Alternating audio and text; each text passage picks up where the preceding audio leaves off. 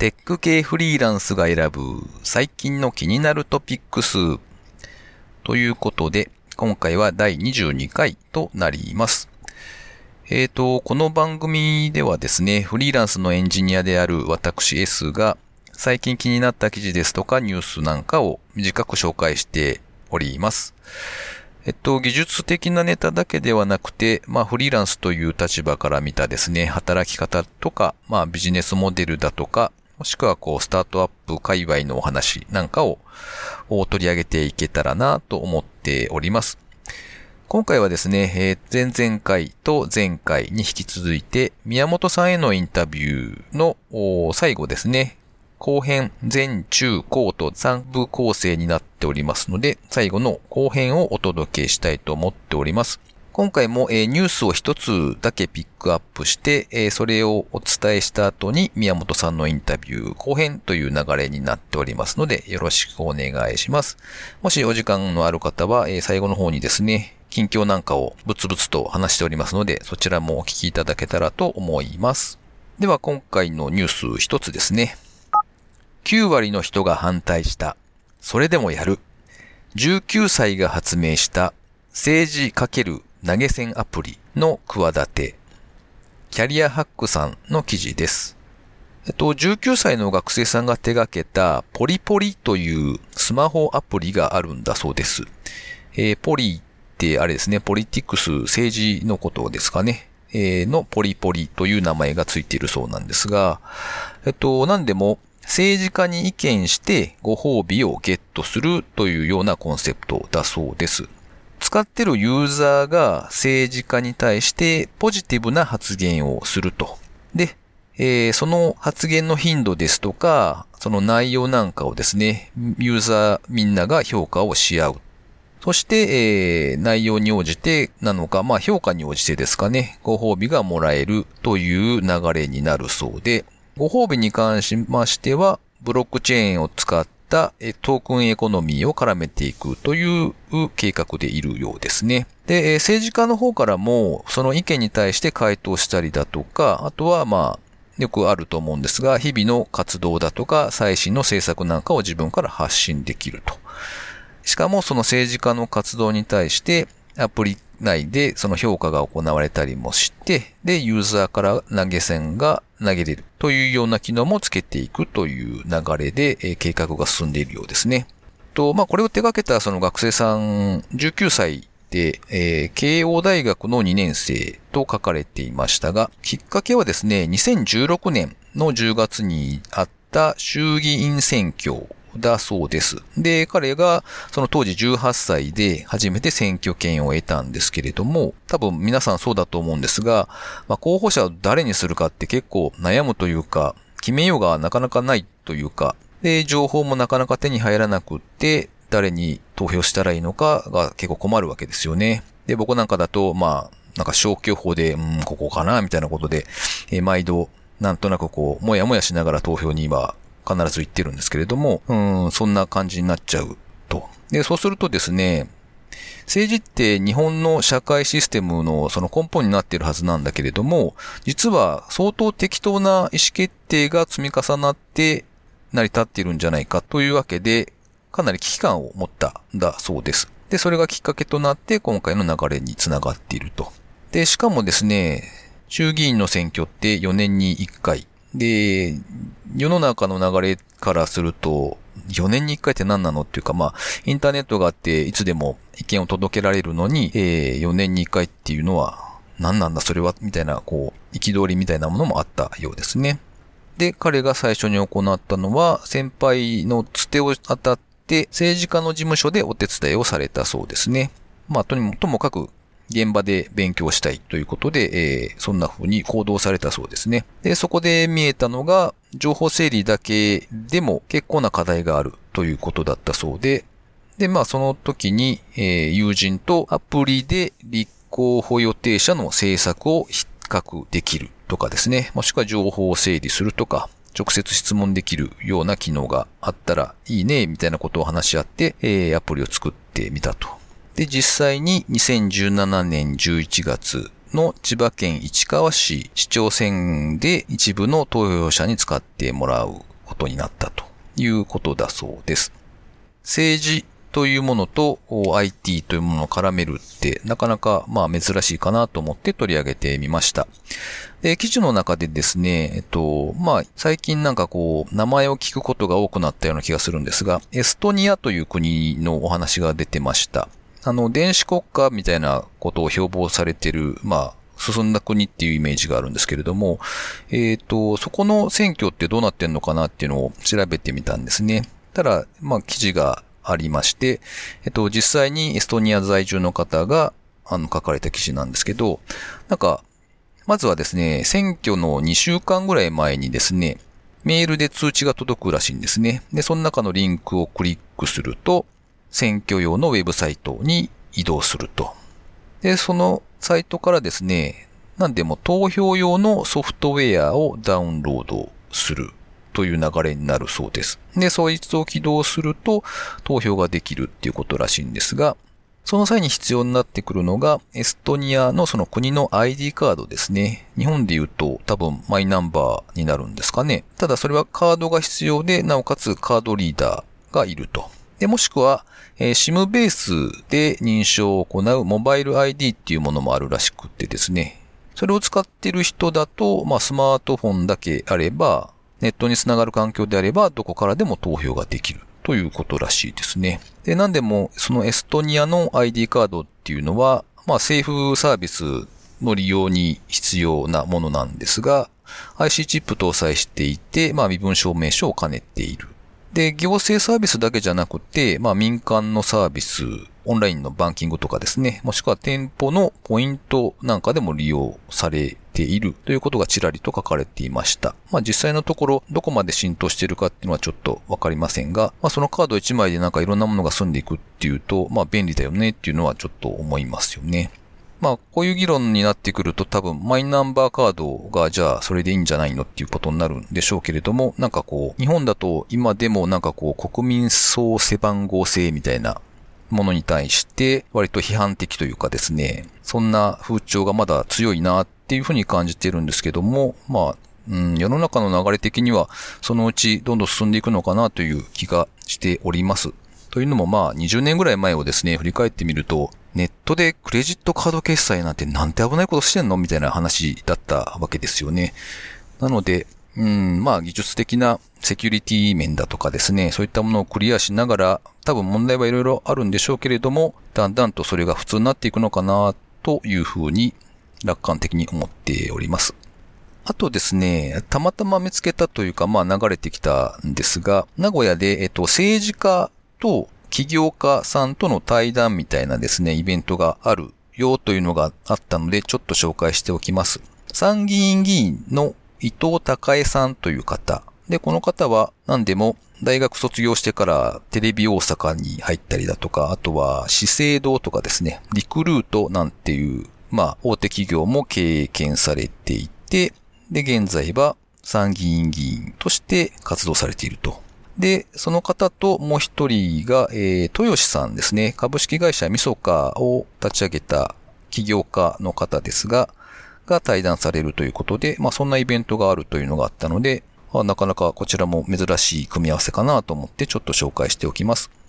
9月8日土曜日ですね。14時から16時。えー、名古屋市中村区のミッドランドインキュベーターズハウスという場所で開催されるそうです。ドアキーパーという、まあ、イベントがいろいろ載っているサイトがありまして、そちらで、えー、情報がありますので、えっと、ショーノートの方にですね、リンクを貼っておきます。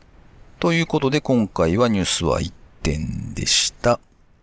で、続いてですね、宮本さんへのインタビューの第3回目、後編ですね、をお聞きいただけたらと思います。ちなみに奥様も割と似たタイプなんですか？うーんと、まあ、似てきたっていうのはありますね。僕が寄せてきたっていうのはあります。ど、どっちだろうみたいな。言い方です、はいあの、今聞いていただいている方にお伝えしておくと、あの、宮本さんが夫婦でやってらっしゃるんですよね、あの、ポッドキャスト。ああ、そうです。あの、西田系ポッドキャストっていうのを、はいはいえー、やっていて、えっ、ー、と、うん、まあ、僕と妻と、えっ、ー、と、二人で夫婦の価値観とか、人生観とか、なんかまうんあ、社会的な話題とか、うんなんかこういうこと考えてるよみたいなのを、まあ、うんざっくばらんに話す、ポッドキャスト、雑談ポッドキャストがあって、うん。まあそういうのもやってまなんす。かあれをまだ実は全然、はい全部は聞けてないんですけど、ちょこちょこと聞かせていただいてて、なんか、なんというかはい、すごい羨ましい夫婦像だなって思いながら聞いてるんですけど、なんか基本仲いいですよね。そうですね。まあ仲はいいと思います。うん。今今はいちょっと時間空きましたね、返事が。まあもちろん、あの、はい当然、夫婦なので、うん。喧嘩もしますし、はいはいはい。まあいろんなとこで、あの、まあ僕はそんなイライラしないんですけど、基本的には。うん。まあ、妻がイライラしてる時はよくありますし、ああ、はい。なるほどいねう。のはありますけど、まあでも、そう、トータルで見ると、やっぱりなんだかんだで二人でバンライフしてたりとか、まあこういう生活できてるっていうのは仲いいからできてるのかなっていうのはありますね。うん。夫婦でポッドキャストやってるのも多分そうですし、うん。多分きっかけは、ポッドキャストをやったきっかけは、やり始めたきっかけが、バンライフをしていて、うん。あの、まあ、何か発信したいなっていうのはあったんですが、うん、最初24時間夫婦で一緒にいる、僕他人と一緒にいるっていうことがうん。普通ありえないんですよね。親でもそんな学校ああ、確かに行き。たらありえなくて、意外と振り返ると、そんな人ってなかなかいないんですよ、家族ですら。確かにね。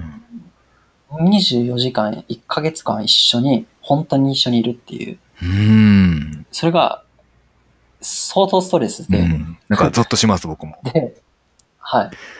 で、ちゃんと、なんか、ずっと一緒にいるから、言わなくても伝わるでしょ、みたいなことがどんどん増えていくんですよね。はい。で、その中で、あの、ポッドキャストを、なんか、夫婦で話す時間をうん。作るって意味でもやり始めた、うーん。すごい。あとは。だから、第1話が、あの、バンライフはストレスフルっていう、いきなり否 否定から入るんかいみたいな感じなんですけど、そんな感じで始める。最初は聞きました。はい。そんな感じでスタートしてるんですよね。なるほどね。すごい、すごいですね。なんかこう、まあ今結婚して何年目ぐらいでしたっけ？今は、えー、さ2年半。ぐらいです、ね。まだ、まだ、まだいい感じの時です、多分ね。僕もう十何年か経ってるので、なんか僕からするはい。と、こう信じられないんですよね。なんかその、奥さんとああやって喋るのすごいなと思って、だいぶ仲いい人たちだなと思って、うん、なんか、羨ましい、羨ましいのかな？わかんないんですけど、あの、すごい楽しく聞いてます。出会ってからは、えー、18の時に出会って19からお付き合いはしてるので、付き合ってる歴でいくと7年とかあ、、すごいですね。あ。そうなんだ。へえ、はだから、一緒に一応カップルになってからは10年は経たないけど、9とか10年ぐらいでにはなります。へえ、そうか、そうか。それだと余計にすごいなって今ちょっと思いました。へえ。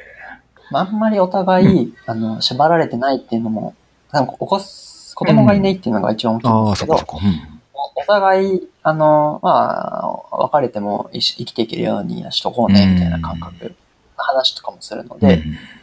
だから一緒にいなくても全然 OK だし、うん。逆にっていうのもあって、うん、やっていけてるって気もします。うん。なるほどね。奥さんは今は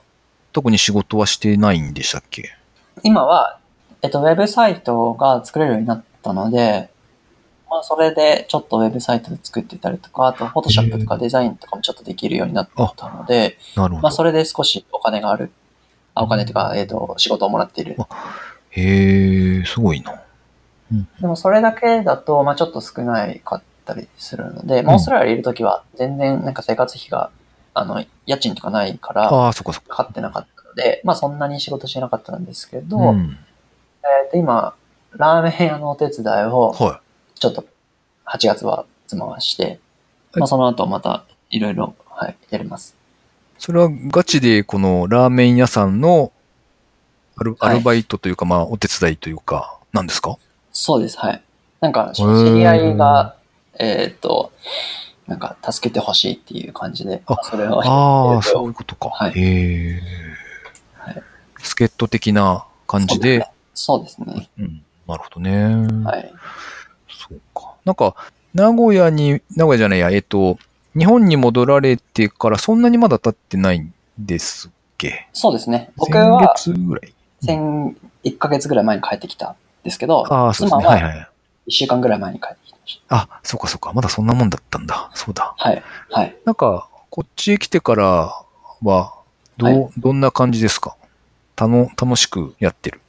あ、楽しくやってますよ。はい。うんあのーまあ、今は、えっと、知り合いのお家に泊めさせてもらってあ、そうかそうか。ではいるので、うんうんなんか、毎晩、毎晩というか、あのーまあ、うんその人たちと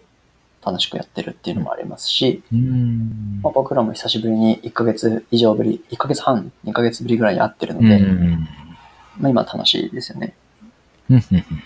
ほどね。うんと、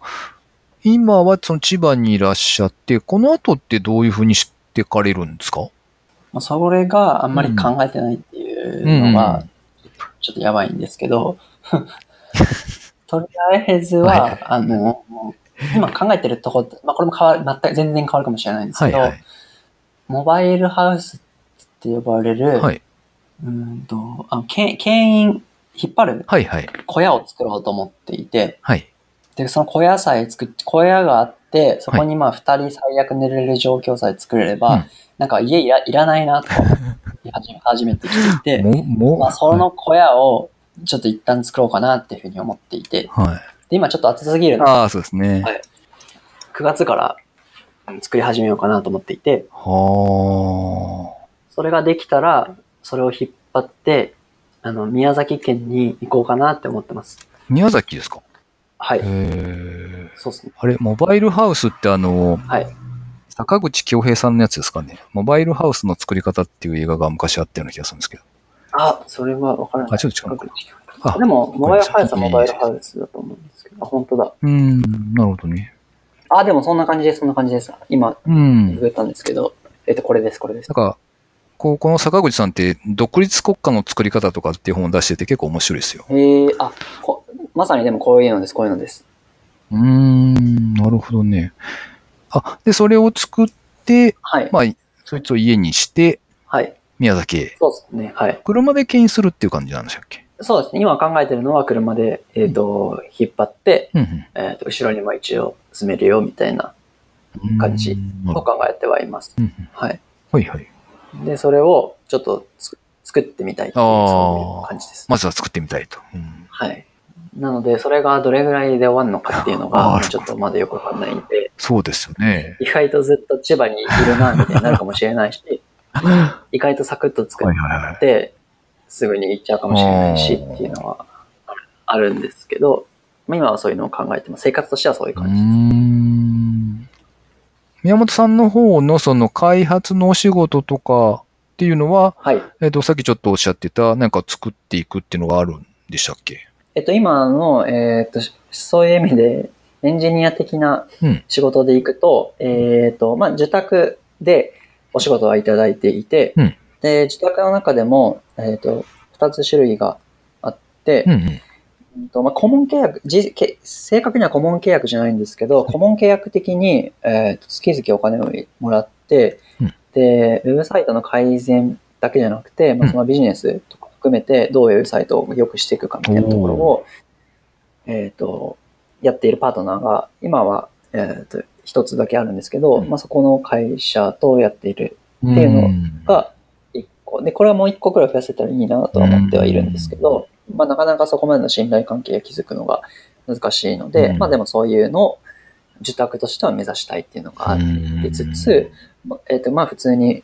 えっ、と、ウェブサービスのフロントエンドの開発とか、うんまあウェブさ制作みたいなホームページ作りたいんだけどっていう相談から、うん。うーんと、まあいろんなインターネットに関わる相談みたいなのをうん。仕事としていただいてやってるっていうのが、もあります。うん。そっちの方が基本的には、うん、現時点での収益としてはそれが一番大きいです。うん。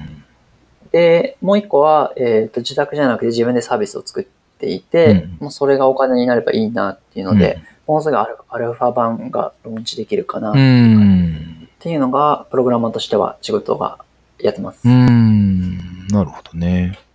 まあ理想としては、その後者の自社、自分で考えたサービスがはい。ローンチできて、はい。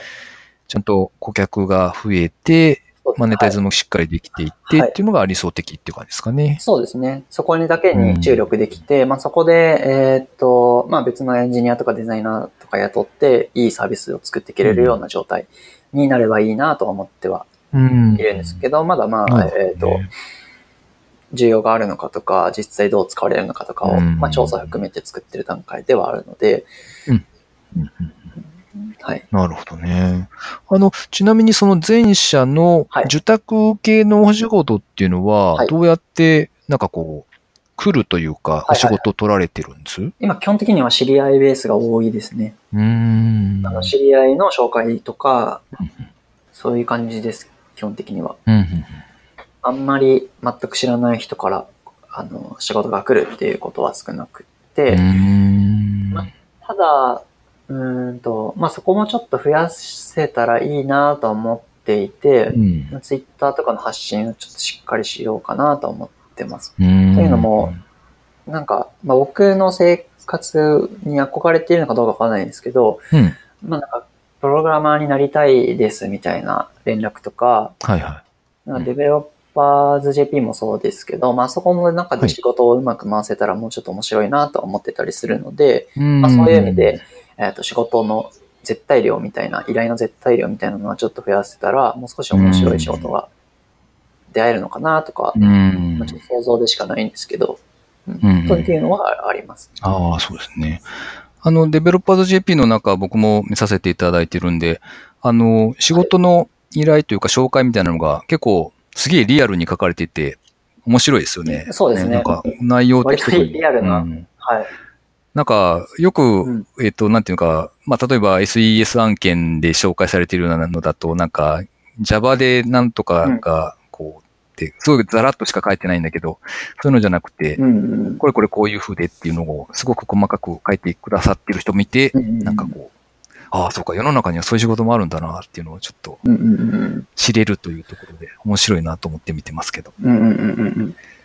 そそのあたりが確かにね、なんかこう回っていくと面白いですよね。う、そうですね。うんなんか、これで人がちょっと足りないから、この中でちょっと手伝ってほしいみたいなうので、ん。まあ、ちゃんとしたお金が動いて、うんなんかここで生きていけるような人が生まれると、まあ、もっといいコミュニティにはなるのかなと思いつつ、うんまあ、それはなかなか難しいので、まあ、ちょっと挑戦な部分ではあるんですうけど、ん。一応そういうのも思い描いたりはしてます。うん。えっと、さっきおっしゃってた、えっと、例えばプログラマーになりたいんですっていう方って、割と最近多いですよね。あの、プロゲートをやってますとか、うん。なんかそういう方が多い,、うん多いですね多いですよね。で、はい。なんか、予想じゃないですけど、この先のその、はい。働き方みたいなものってすごい変わっていっているというか、いくのかなっていう気がなんとなくしてるんですけど、どういうふうに見られてます？フリーランスって、なんというか、結構、まあはい言ってしま、言っても、こう不安定じゃないですか。そうですね。はい。うん。うんそのあたりって、まあなんかこ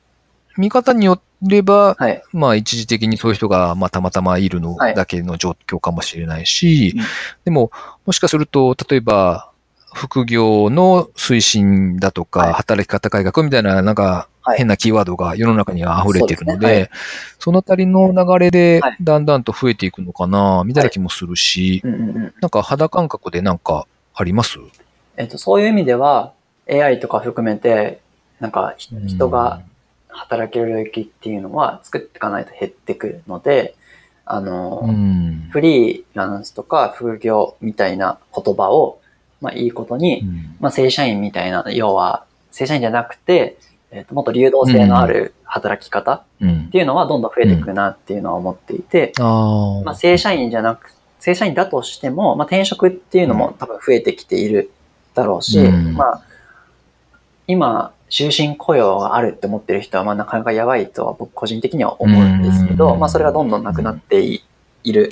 もうすでになくなっていると思うので、そういう意味でうん人の流動っていうのはまあどんどん大きくなっていくんだろうなみたいな風に思っていて、うん。で、その中でフリーランスとか副業みたいなところは、もうちょっとこう出てくるんだろうなっていうふうには思ってはいます。うん。で、その中で、あの、エンジニアとかプログラムみたいな職業がどういうふうなところになっていくかって、まあ僕が思うところでいくと、うんやっぱりなんか自分で考えれて、自分で勉強したりだとか、そういうコントロールできる人は、まあ全然生きていけるというか、うん。仕事はあるんだろうなとは思いつつ、逆に今まで全部教えてもらわないとできない。要は研修とかがあって、仕事でやるものは教えてもらうものだって思ってるはい人とかは世の中にいっぱいいると思うので、うんまあそういう人たちにとっては大変になるんだろうなっていう、まあ今のそういう働き方改革とか、うん。そういう言葉とか流れを見てては思います。うん。で、まあ不安定か不安定じゃないかでいくと、うん結局正社員になって辞めさせられちゃったら本当の不安定になっちあゃあ、確かにね。うので、まあそのリスクに比べれば、うんまあちょっと収入が少ない月があるとか、うん。まあそういうブレっていうのは、うんまあむしろそういうのに強くなるので、まあ長期的に見ればそんなにリスクじゃないのかなっていうのは思ったり、ああ、確かにね。なんかこう、はい。こう、ま、うーんと、なん、なんだろう。外、外来要因というか、なんかが起こった時の、その、はい自分自身の丈夫さというか、耐、耐久性みたいなものがちょっと上がる気がしますね、確かにね。そうです、そうです。なんか2ヶ月給料なくても、うん。なんか生活コストを下げれる、生活レベルを水準下げれるとか、うんなんかそういうことができる人はまあなかなか強いというか全然大丈夫だなと思うんですけど、うん。それに慣れてないと、例えばもう僕なんかだと本当に今家がなくても大丈夫っていうレベルまで下がってるので、はい。なので、まあそういう楽観的に生きれる人はまあいい、大丈夫だなとは思いつつ、いやあの、逆にか、はいはい。プライドが捨てれない人はなかなかきついな、あの、もしそういう状態になっちゃったら大変なんだろうなっていうふうには思ってますね。うん。なんかあの、良い子は真似しちゃダメっていう感じはするんですけど。はい。まあでも確かにそう、そうですよね。その、うんな何にしても、こう、変、変化的には結構幅の大きくなる時代というかね、まああんまり、なんか変な一般論みたいになっちゃいますけど、っていうのはあると思うんで、ううんん。まあでも本当にそう思います。変化に強い人が、やっぱりなんか残っていくというか、うん。まあトータルで見ると、ちゃんと復活できるし、あの、お金も稼げるのかなとかは思ったりはしうますね。ん。なるほどね。なんかこう、先、先々に向けて自分で心がけてることとかってあります？なんかこう、例えば、割とこう人に会いに行くだとか、はい何かしらここのこういう情報は、こう、気にしてみてるよとか。うん。まあ長期的になんか戦略的にっていうところでいくと、まあ意外とそんなにないじゃないんですけど、うんまあ、ただ、あの、まあ、自分の中でいろんなことの情報を得るとか、体験するみたいなところで、勉勉強って言い方はちょっとおこがましいですけど、勉強とかもするし、まあ、新しい技術を追うとかも含めて、はい。いろいろ試すっていうのもそうだし、うんまあ、いろんな、うーんと人に会うとか、まあ、新しい変変化は常に起こすようにはしてますうね。ん。変化に強くなった方が、まあ、なんか、どんな風になっても大丈夫だなとは思ってるので、自うん分、意識的に変化を起こすようにはしてます。うんうんうんそれは、まあ、例えばぐ住む場所を変えるとか、そういったことも含めてっていう感じですかね。そうですね。住む場所を変えるとか、うんえっと、新しい人に会うとか、うん新しい技術を勉強するとか、なんか、うんこの、勉強する時間を作るとか、まあそういうのとかですね。うんうんなんか、よく人が変わるには、うんなんか、変わるためには3つしかないみたいな。えっと、時間を変えるか、あ、1日の時間の使い方を変えるか、うん。場所を変えるか、うん。あと、あ付き合う人を変えるか。ああ、そっかそっか、なるほどね。3つし、三つしかないらしくて、うん。誰の言葉だったっけな？有名な人の言葉なんですけど、うん。まあ、これを、をまあ、1年に1回どれかは変えようと思ってますね。おー、なるほど。はい。うん今年はそれが起きすぎたっていうのもあるんですけど、確かに、場所も大きく変わってるからそうですよね。はい。会社も辞めて付き合う人も変わったし。そう、ああ、そうかそうか、そうですよね。はへえ、わかりました。あの、これからも、なんかこう、た、楽しみにこう、行動を見てますので、今後とも、どうぞよろしくっていう感じですね。あ、こちらこそ本当によろしくお願いします。いいあと、なんか、お知らせみたいなものってあります？えっと、ポッドキャストもう一つありますもんね。ノラキャストが。ああ、そうですね。そうそう。あの、さっき、えっ、と、西田けど夫婦のポッドキャストもやってるんですけど、うん、えっと、会話の中で出てきたデベロッパース JP の仲間と、あの、ノラキャストっていう、はい、えっと、こっちはテック系ポッドキャストをやっていて、うん、まあ、内容としては、あの、ポッドキャストに、が、えっと、好きな3人でやっていて、うんうんうん、テック系ポッドキャストを語るポテック系ポッドキャストっていう、うん、ちょっとメタな、そうですね。ポッドキャスト。はい。はい。テック系の番組も結構増えているっていう感じもあるし、そうですよね。で、そう、そういうのを魚に3人が、この番組のこの回でこんなことをテーマにされてて、そうですね。なんかこう喋ってるみたいなそこから派生して、ですよね。喋るみたいな。はいはい。形の。そうですよね。そう、だから僕も一応今のところコンプリートして聞いてるんですけど、はいはい、あの、そういう番組に対してのコメントもあるし、それから、なんていうか、その、それぞれ3人ともこう、少しずつバックボーンが違うので、それぞれの意見をこうなんかこう素で喋ってるところが、うんうん、結構、なんていうか、すごいためになるというか、はいはい、考え方とか、それから技術面でもそうなんですけど、あの、すごい面白いですよね。えっと、あ。はいあの、宮本さんと、あと、杉さんと、はい。寺田さんはい、そうですね。の3人でしたっけ？そうですね。が喋っているテック系ポッドキャストを、はい。学、学べる？